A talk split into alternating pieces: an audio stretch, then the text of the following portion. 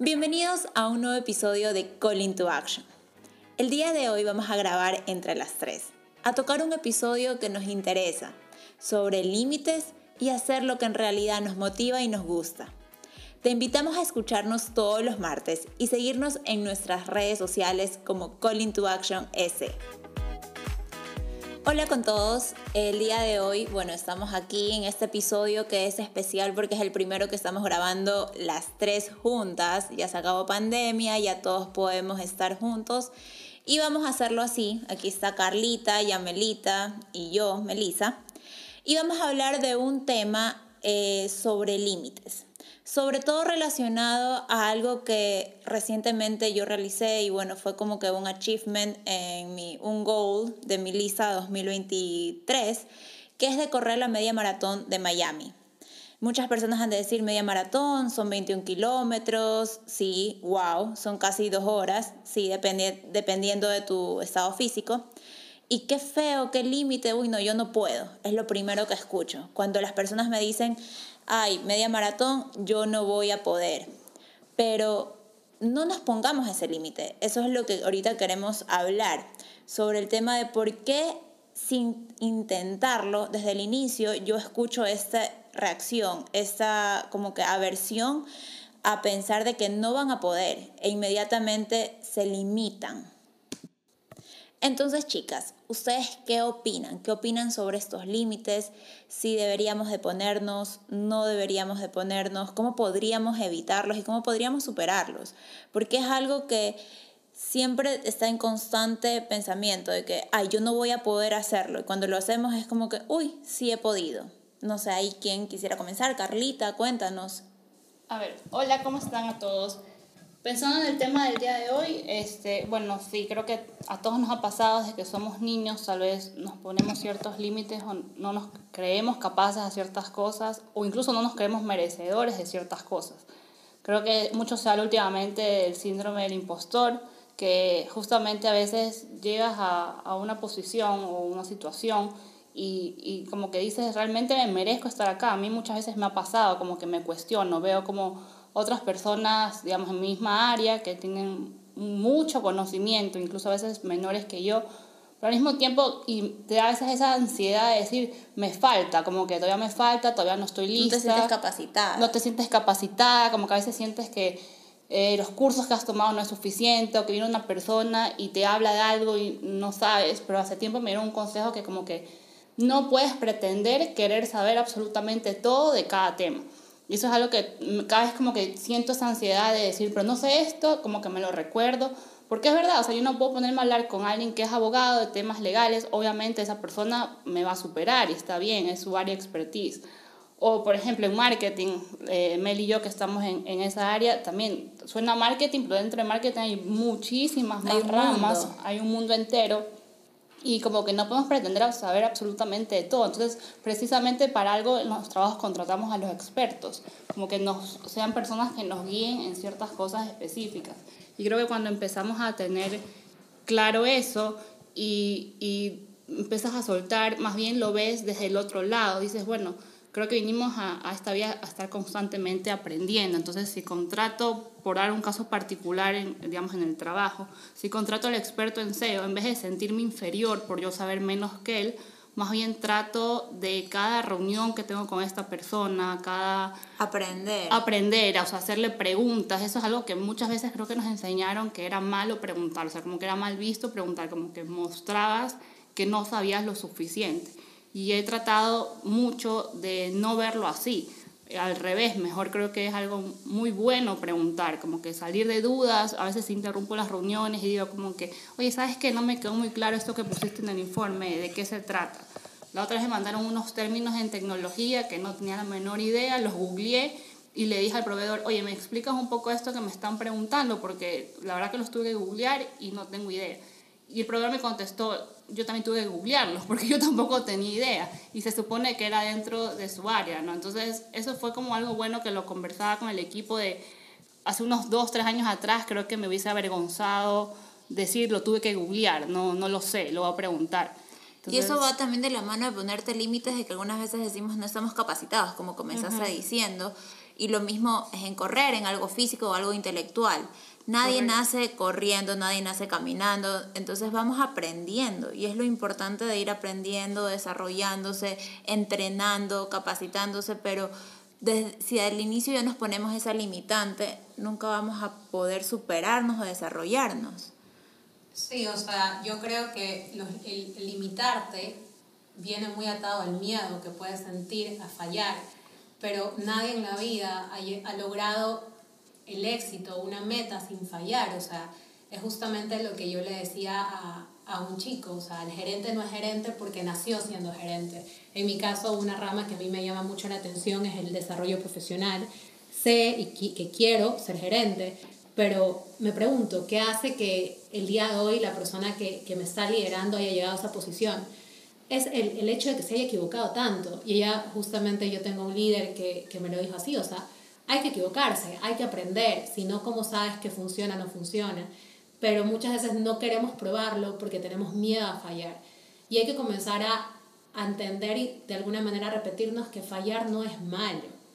Por ejemplo, en el caso del aprendizaje que hablaba Carlito, o sea, no tiene nada de malo no saber, no tiene nada de malo que el día uno aprende, comiences corriendo un kilómetro, no tiene nada de malo que comiences siendo un pasante.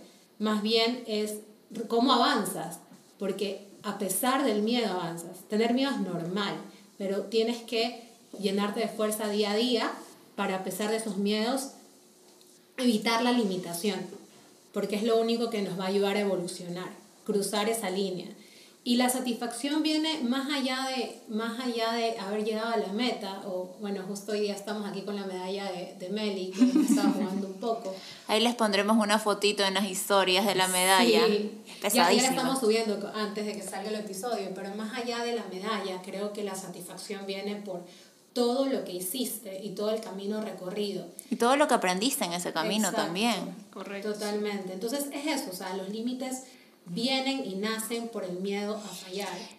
Y además del miedo, que me parece algo importante porque también lo he escuchado y, y sí da miedo. Es como que tal vez no voy a conseguirlo. ¿Qué, ¿Qué, pasa si no llego en el tiempo que yo quería? ¿O qué pasa si no termino la carrera para muchos? Es también que nos conformamos y nos da pereza, es esa vagancia. Y no solo por la parte física, porque claro, te da pereza correr 21 kilómetros, dos horas de corrida seguidas, dos horas y media. Pero también te da pereza algunas veces aprender, porque dices, no, yo ya aprendí lo mío, pero que voy a aprender otra cosa más, como el caso de Carlita que decía que googleó y aprendió un término tecnológico que es algo de software que para nosotros es hablan chino. Entonces, es esa pereza de querer aprender más, de buscar por ti, de desarrollarte, porque es un proceso. Y ahí es que va también lo que dice Yamel, de que más que por la medalla, más que por haber llegado a los 21, es todo el, pro el proceso que vino por detrás. O que vino de, por detrás de entrenamientos, que me levantaba a 5 o 4 de la mañana a entrenar por más de 3 meses. Eh, sí, es esa como que te da de que todo, todo este esfuerzo si tuvo un fruto, es también ese, ese estudio, esas googleadas, esas búsquedas de videos en YouTube para poder aprender. Y al final dan sus frutos, pero ya es al final. Entonces muchas personas también se desesperan y no quieren avanzar.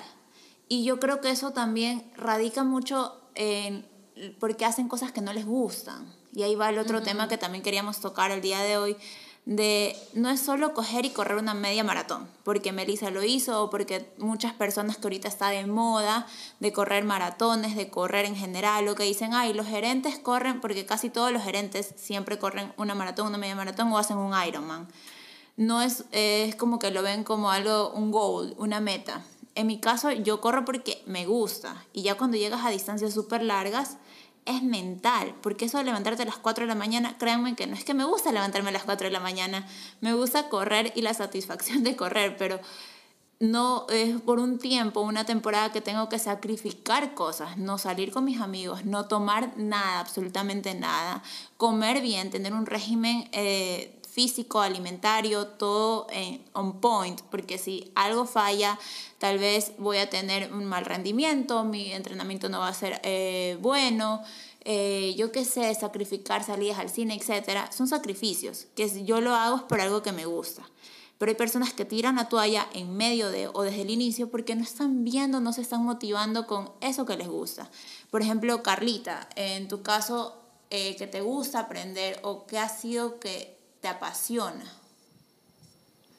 Bueno, sí, a mí me gusta bastante aprender y me gusta bastante como que de alguna forma contribuir a la, a la sociedad de alguna forma. Entonces, sí, por ejemplo, aquí en el podcast creo que para sentirnos que, que podemos expresarnos mejor, o sea, sí he tratado como que pensar como que qué temas pueden servir a otras personas, qué personas, o sea, investigamos sus perfiles. Y te motiva. Y eso me motiva, o sea, como la otra vez hablábamos también creo que como con Yamel, o sea, si esto no nos motivara, no nos quedáramos las noches después del trabajo, que ya estás cansada, y como que grabar. O un fin de semana. O un fin de semana reunirte, a pensarlo, editar, eh, tantas cosas, o sea, lo, lo hacemos creo que porque, porque nos gusta, obviamente, o sea, y es verdad lo que tú dices, coincido contigo, cuando algo no te gusta, como que tú lo sientes.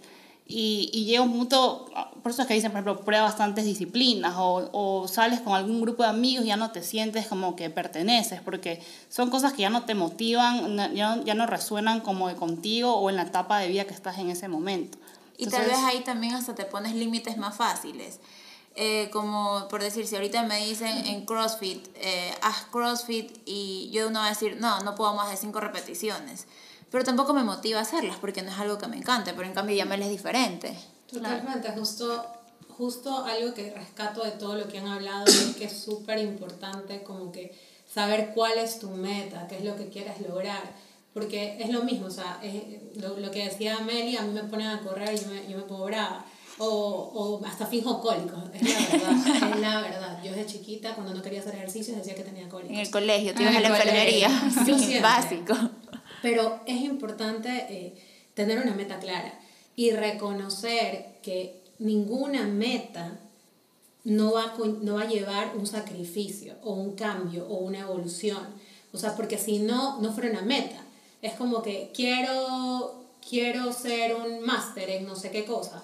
O sea, obviamente te va a costar y creo que algo, hay que encontrar esa esa, esta, no sé si es estabilidad la palabra, pero esa buena dinámica entre saber reconocer que hay cosas que llevan sacrificio y dolor o, y combatir la pereza y que es parte de la vida. Muchas veces por, esta, por estas tendencias a que todo bonito, que todo es colorido, que la vida es perfecta, que si, no, que si te cuesta no lo hagas porque no sé qué, nos hemos equivocado que llegar a una meta conlleva un dolor o sea, conlleva un sacrificio y que es normal, la evolución es normal.